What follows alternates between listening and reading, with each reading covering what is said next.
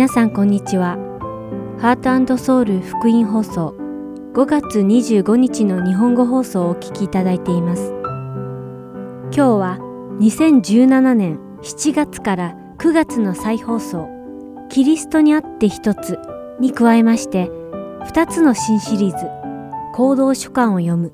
と神様のご性質をお届けいたします。では、キリストにあって一つをお聞きください。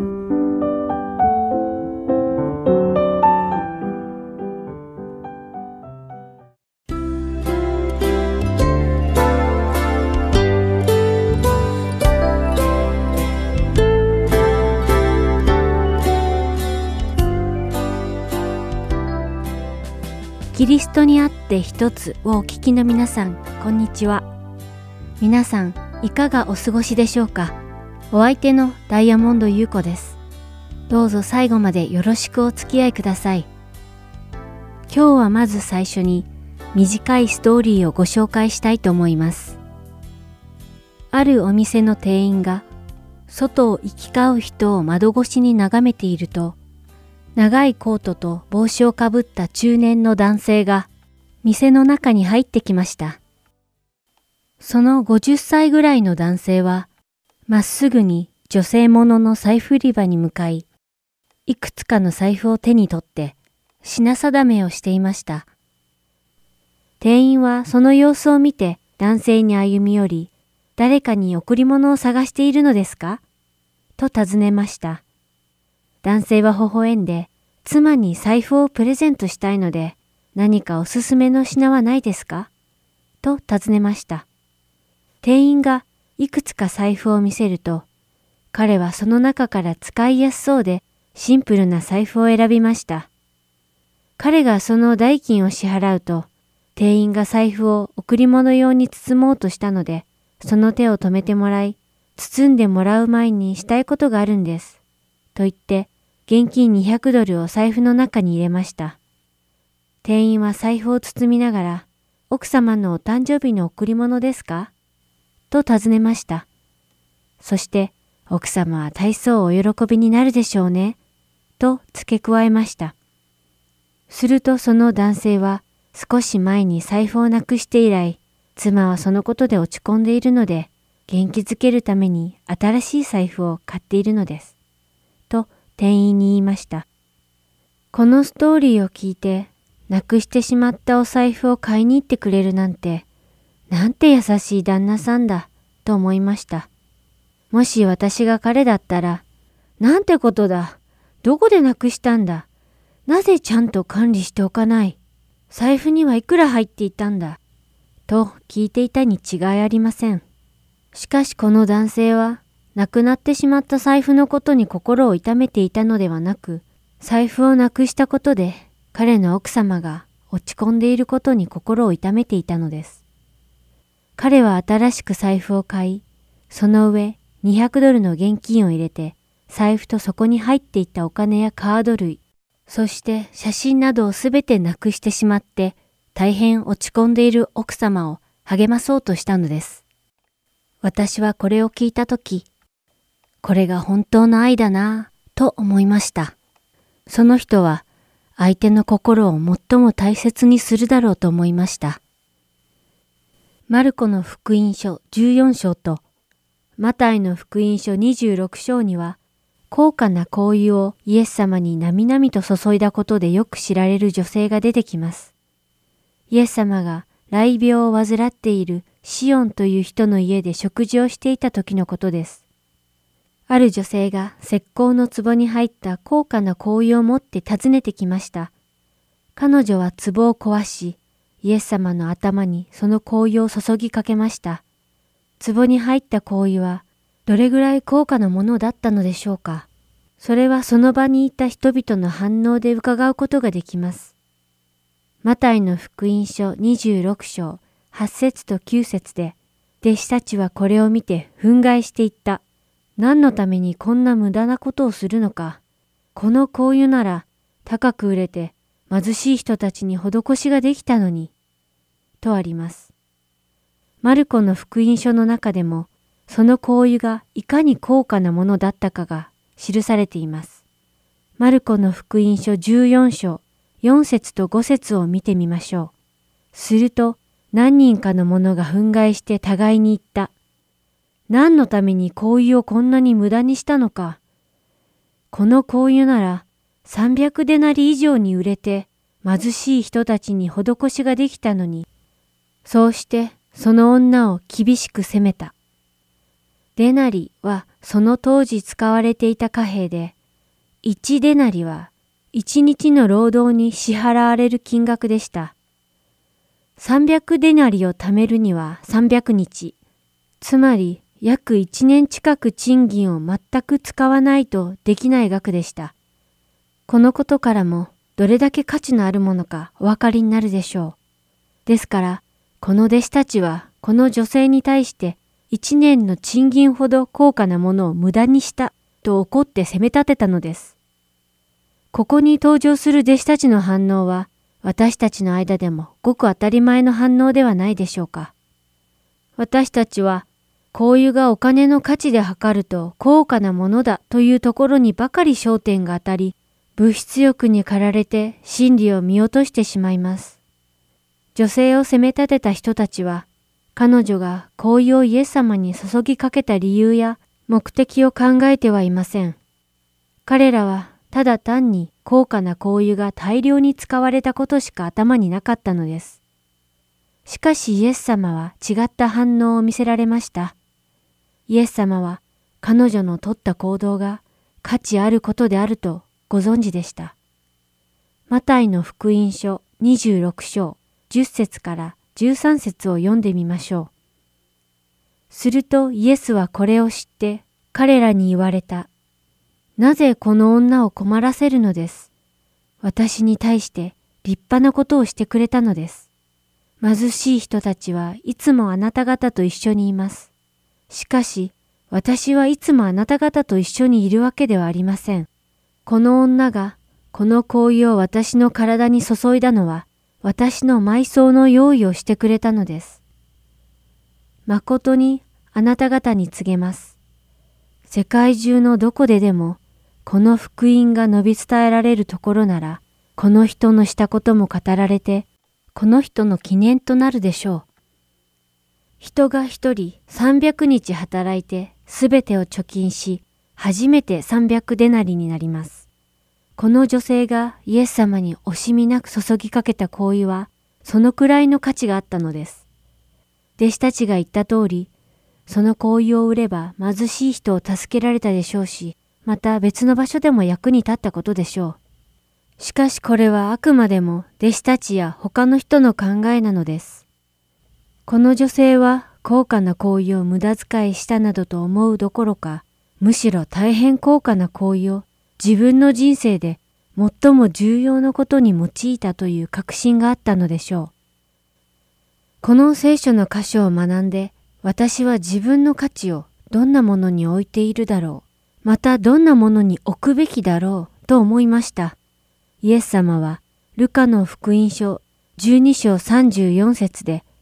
私たちにこのようにおっしゃいました。あなた方の宝のあるところに、あなた方の心もあるからです。皆さんの心は今どこに向けられているでしょうか皆さんの心がこの世の富に向けられるのではなく、価値ある神の御国に向けられ、神様の愛を一心に求める一週間でありますようお祈りします。これで今回のキリストにあって一つ終わります。また皆さんとお会いできることを願っています。主の恵みとともに良い一週間をお過ごしください。お相手はダイヤモンド優子でした。さようなら。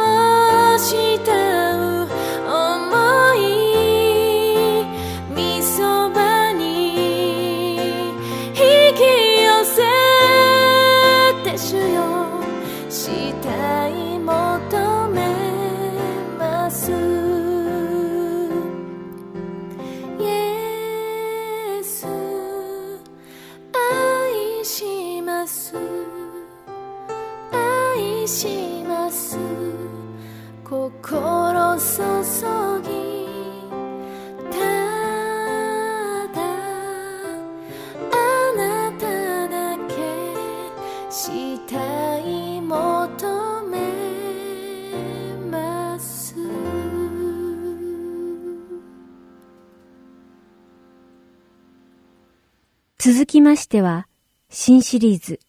行動書簡を読むをお聞きください。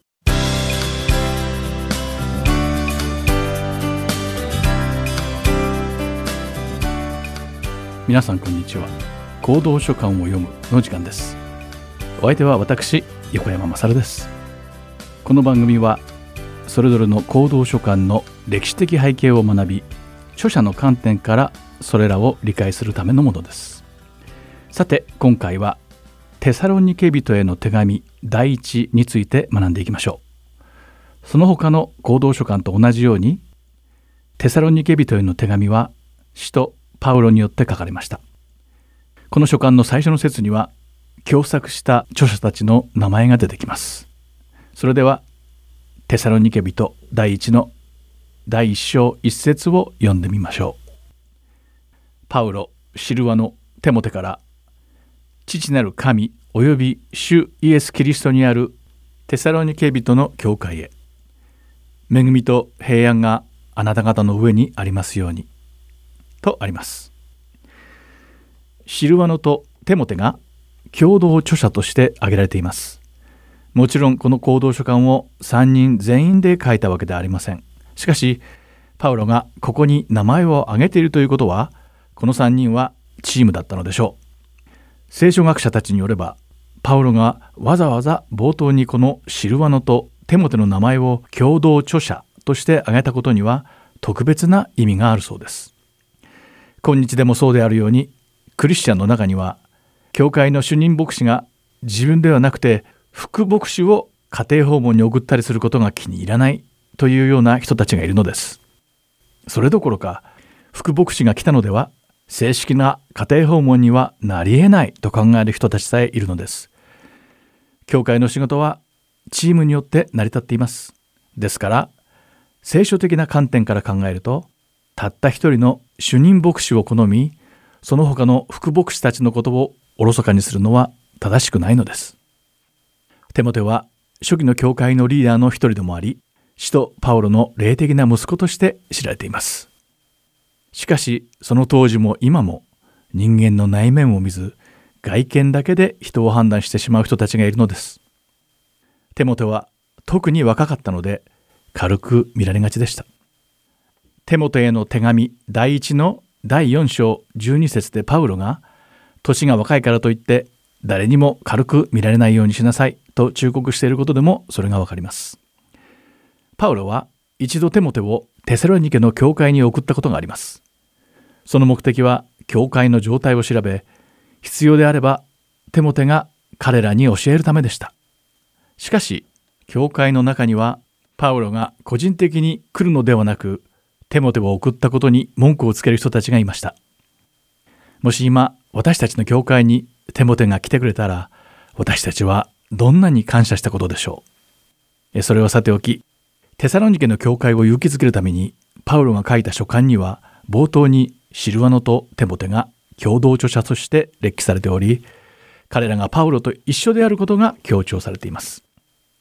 パウロがこんな理由で共同著者の名前を列記していたというのはとても興味深いですね。ではここからさらにテサロニケに関する歴史的背景を深掘りしていきましょう。使徒の働きの第15章から18章を読むとパウロの2度目の布教の旅でどのようにテサロニケに行くことになったのかがわかります。実はパウロは最初の布教の旅ではテサロニケには行っていないのです。パウロは最初の旅の後割礼に関する間違った教えを聞いて混乱していた違法人のクリスチャンたちのためにガラテヤの教会に手紙を送りました。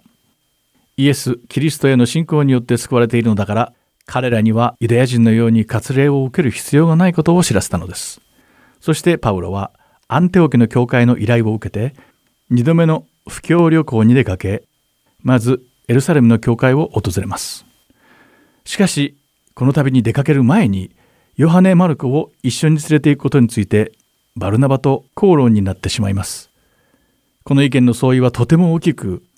パウロとバルナバはそれぞれ別々に旅立つことになってしまいます。このくだりは使徒の働きの第15章に書かれています。そしてパウロと別れた後バルナバはヨハネ・マルコを連れてキプロスへ向けて旅立ちました。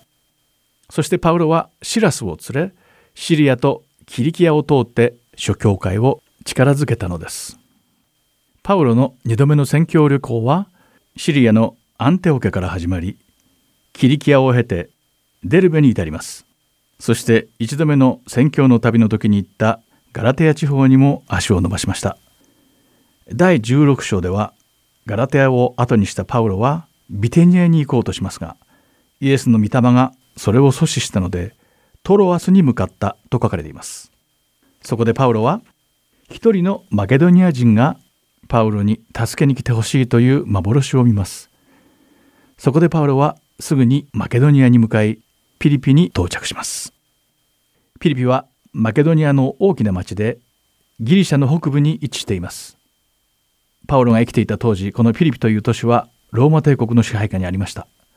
この町はアレクサンダー大王の父であるピリポによって再建され彼の名前にちなんでその名が付けられました。フィリピンの市民たちはローマ市民と同じように扱われておりフィリピ市民はそれを誇りにしていました。パウロは福音を説いていたため迫害され牢に入れられてしまいます。そしてこの迫害を通してパウロはフィリピに教会を建てますがこの話はピリピ人への手紙の中でもっと詳しく見ていく予定です。そしてパウロはピリピを去るように命じられてしまいます。そこでピリピを後にしたパウロはアンピポリスそしてアポロニアを通りようやくテサロニケに着きました。このテサロニケはピリピの町から南東に200キロも離れていたようです。テサロニケという都市は紀元前316年にアレキサンダー大王の重臣だった息子カッサンデロスによって作られた町でした。マケドニアのピリポ王の娘でアレクサンダー大王の妹であったテサロニケを妻に持つカッサンデロスが自分の妻の名前をこの町に付けたのです。そしてこの町はかつて近くに温泉があったのでテルマと呼ばれた土地に作られました。そしてテサロニケは近隣の都市を吸収して広がりたくさんのギリシャからの移民を受け入れていました。このテサロニケはローマと東をつなぐとても豊かな町となりました。貿易や商業の中心地として栄えていたのです。考古学者によるとこのテサロニケでは大規模な工事が行われており一攫千金を夢見た移民たちが続々とこの町に集まったということです。しかしそのような富を得たのはほんの一握りの人たちだけで一般的な労働者たちは貧しくなっていき貧富の格差が広がっていきました。ではこのテサロニケの宗教的な立ち位置はどのようなものだったのでしょうか。先ほども言ったようにたくさんの人々が巨万の富を夢見てこの町に集まりました。そしてその時にそれぞれが信仰する神を持ってきたのです。そういうわけでテサロニケにはたくさんの違った宗教が入り乱れて複雑な様相を呈していました。そういった多くの宗教の中にローマ帝国の帝王が信仰している宗教がありました。テサロニケ市民はローマ帝王に対して多大な忠誠心を持っていました。テサロニケに繁栄をもたらしたのはローマ帝国だと知っており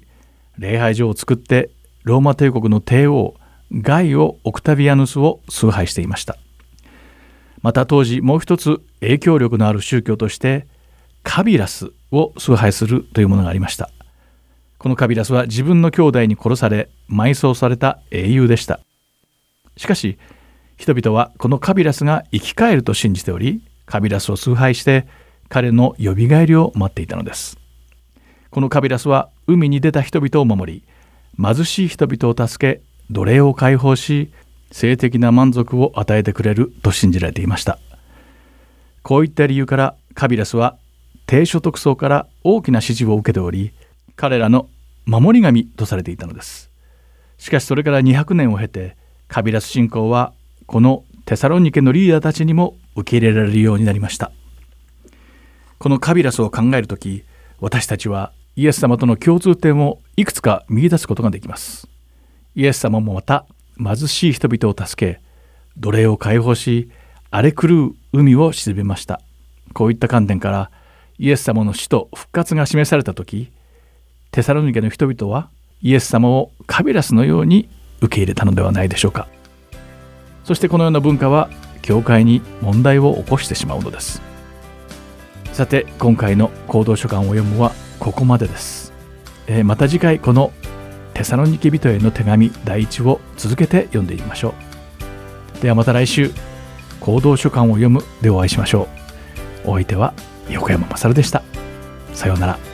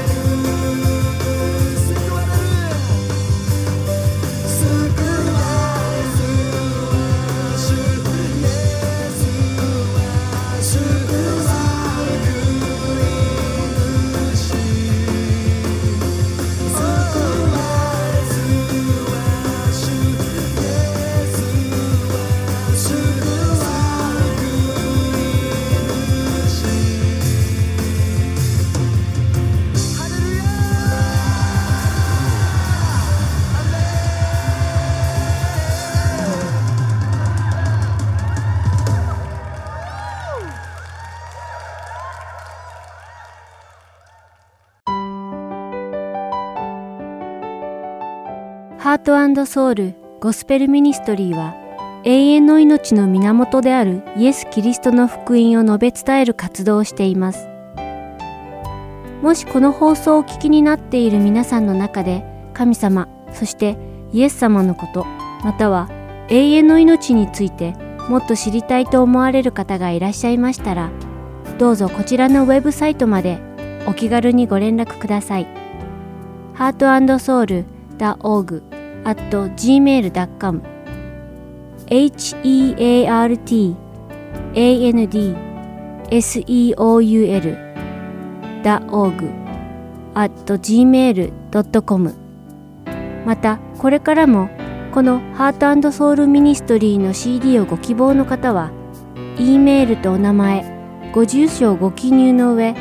ハートソウルの E メールまでお知らせください。ご連絡いただき次第配送無料にて送らせていただきます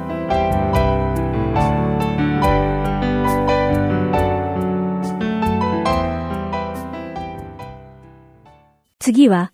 神様のご性質をお聞きください。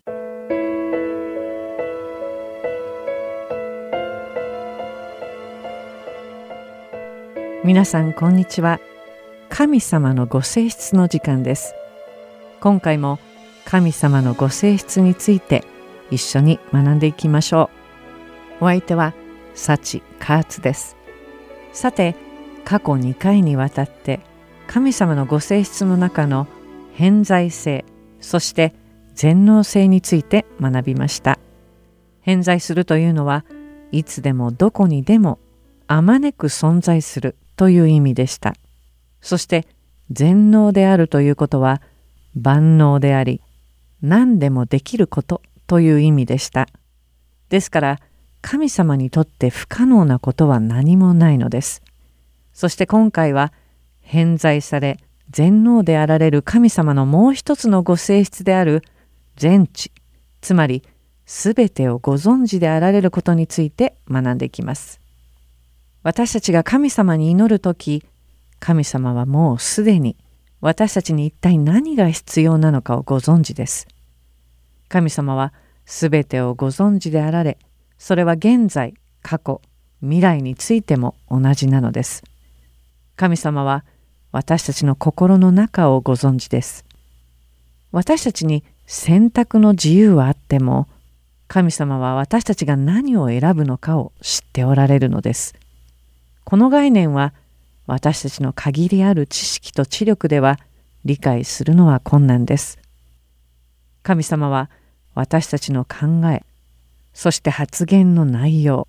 今まさに何を言おうとしているのかまたどんな行動に移ろうとしているのかをご存知です。ですからたとえどんな状況であっても神様が不意をつかれて驚くなどということは決してありえません。神様があなたが何をするのか見当もつかなかったなどとはおっしゃらないのです。神様はすべてをご存知だからです。ヘブル人への手紙4章13節には作られたもので神の前で隠れ仰せるものは何一つなく神の目にはすべてが裸でありさらけ出されています。私たちはこの神に対して弁明をするのです。とあります。またダビデは詩編139編1節から6節で「主よあなたは私を探り私を知っておられます」「あなたこそは私の座るのも立つのも知っておられ、私の思いを遠くから読み取られます。あなたは私の歩みと私の伏すのを見守り、私の道をことごとく知っておられます。言葉が私の下に登る前に、なんと主よ、あなたはそれをことごとく知っておられます。あなたは前から後ろから私を取り囲み、見てを私の上に置かれました。そのような知識は私にとってあまりにも不思議、あまりにも高くて及びもつきません。と言っています。神様がなさっていることが私たちを当惑させるとき、一体どうしたらいいのでしょうか？私たちには到底理解不能であるということを受け入れなければいけないのです。つまり神様がご存知であられることや神様のなさることを理解するのは不可能であるということです。イザヤ書55章8節で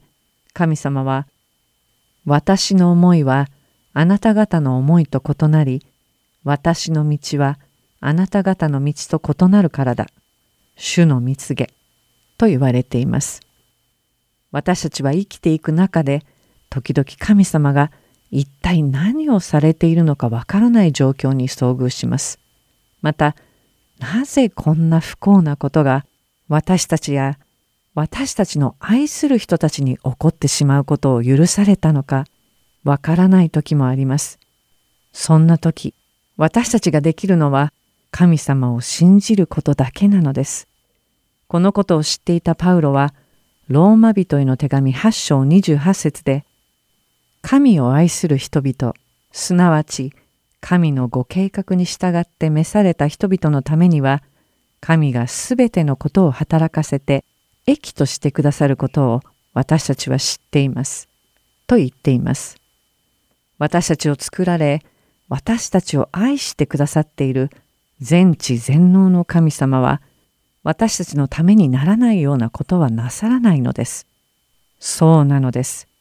私たちは偏在され全知全能であられ永遠であられる神様に愛されているのです。私たちの心の内や行いをすべてご存知であられるのに愛してくださっているのです。それでは最後にローマ人への手紙11章33節から36節を読んでお別れしたいと思います。ああ、神の知恵と知識との富は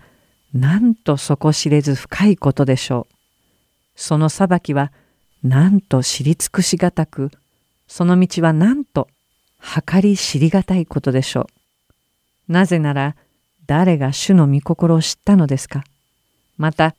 誰が主のご計画に預かったのですか？また誰がまず主に与えて報いを受けるのですか？というのはすべてのことが神から発し神によってなり神に至るからです。どうかこの神に栄光が常しえにありますように。アーメン。お相手は幸カーツでした。また来週神様のご性質でお会いしましょう。さようなら。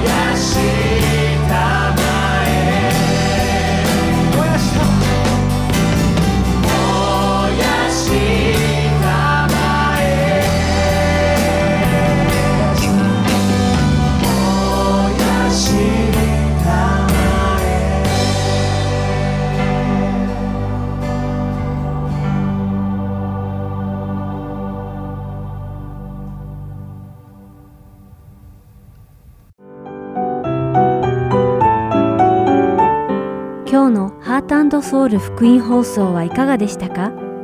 最後までお付き合いくださりありがとうございました。また来週お会いしましょう。